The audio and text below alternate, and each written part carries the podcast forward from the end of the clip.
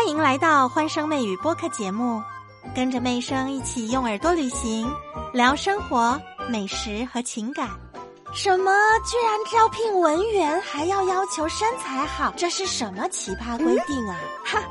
网友用“被喷上热搜”来形容，可见大家都很不认同嘛。最近江西永修中铁三局的项目，他们在招聘文员的时候，明确写着什么呢？要求女五官端正，还有哦，身材要好，大专及以上，最好是学校刚毕业的，会电脑，招待餐饮服务。随着事件不断的发酵呢，舆论越来越不受控，所以大家都。把它喷上了热搜，可见大家有多酸呐！中铁的工作人员不得不出面做回应。他说：“哎呀，我们错辞不当，本来是招文员要端茶倒水的，端茶倒水，你跟身材好有什么关系啊？你说职业方面最要求身材的是什么？应该是空姐吧，空姐、空少一类的。不过人家在招聘的时候也不会写的这么明目张胆，这么赤裸裸。大家会写说身高要足够啊。不过我们酸归酸，我们可以回过头来想一下，什么样的人会去投这样的履？历呢？是不是感觉自己的身材好？那身材好，我就一定要靠着身材好去找工作吗？这项工作这样要求我，合不合理呢？之前就有看过很多的新闻，他们曝光说，不同的企业当然都有资格对自己要招的员工提出不一样的要求，但是求职嘛，它是一个双向选择，我们应该要增加我们自己的硬实力，我们各种软性跟硬性的能力增加之后，我们就可以有所选择。之前有看过很奇怪的要求，包含那时候是有一个。校园有一个男生翻墙，为了去找他已经结婚的老婆，然后呢，八竿子打不着的企业就说：“哎，这个学校毕业的学生呢，我们永不录用。”把事情闹得很大，大家说他们在博版面，但是博版面呢，你可以不去应征嘛。就像现在这个，哎，你招文员为什么要求身材好呢？还有有些要求星座的，要求你结婚之后呢不能生小孩的，有一些男女不平等的